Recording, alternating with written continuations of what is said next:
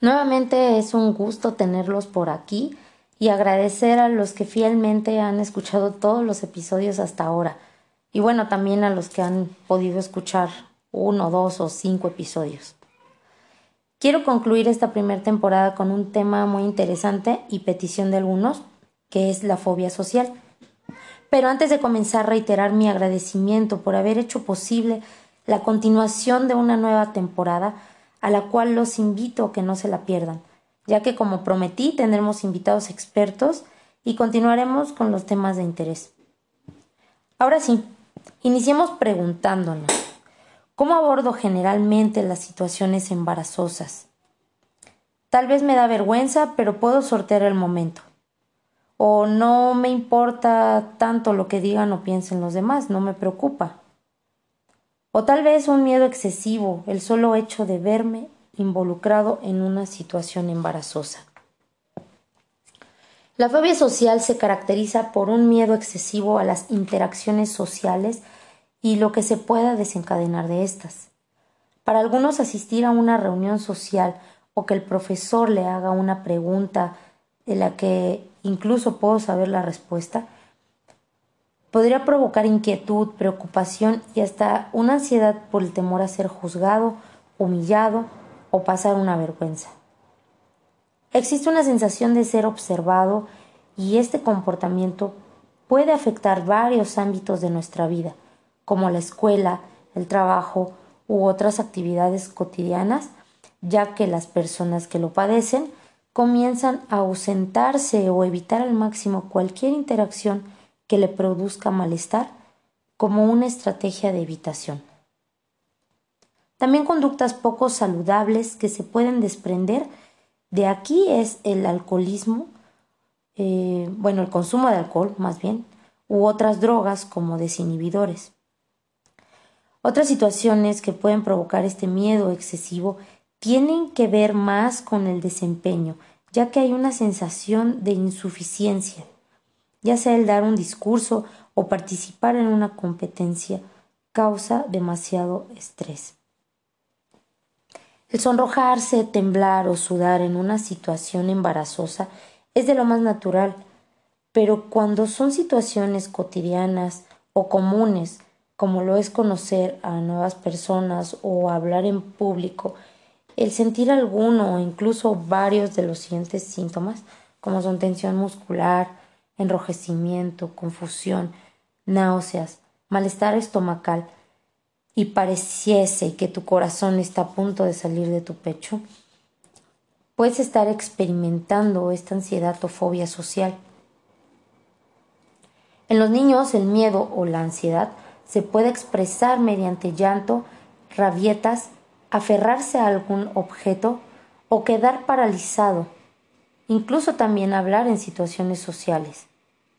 Estos son síntomas persistentes que duran de seis meses o más y no está relacionado con otra afección médica, es decir, si la persona tiene lesiones que cambien el aspecto físico o la interacción con el otro, como lo puede ser el Parkinson. Tomemos en cuenta que es muy importante que sea diagnosticado por un profesional para no confundir con otro trastorno o autoevaluarnos confundiéndolo con timidez. Una crianza con poco enfoque a la autosuficiencia puede desencadenar escasa confianza en el individuo. La sobreprotección a los hijos es una agresión, aunque ese no sea el propósito.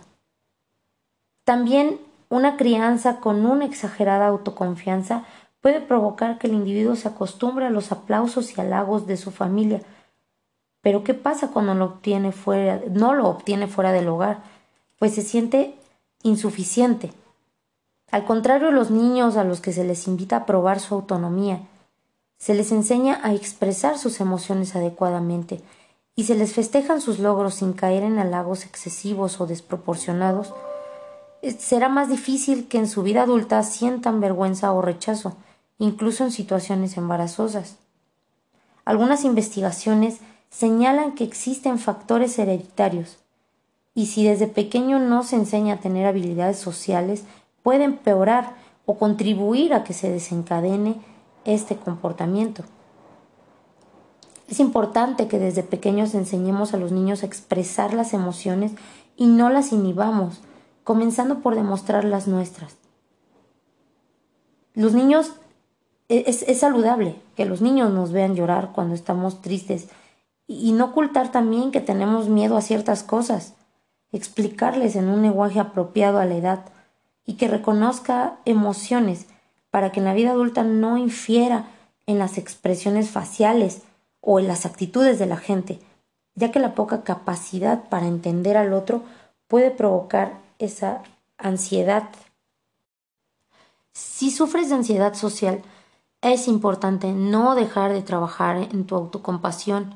Es un tema que hemos platicado en otros capítulos y que reitero, eh, bueno, he reiterado muchas veces. También es importante no adoptar conductas con salidas fáciles como el alcohol u otras drogas y acudir con profesionales de la salud para que te proporcionen herramientas útiles.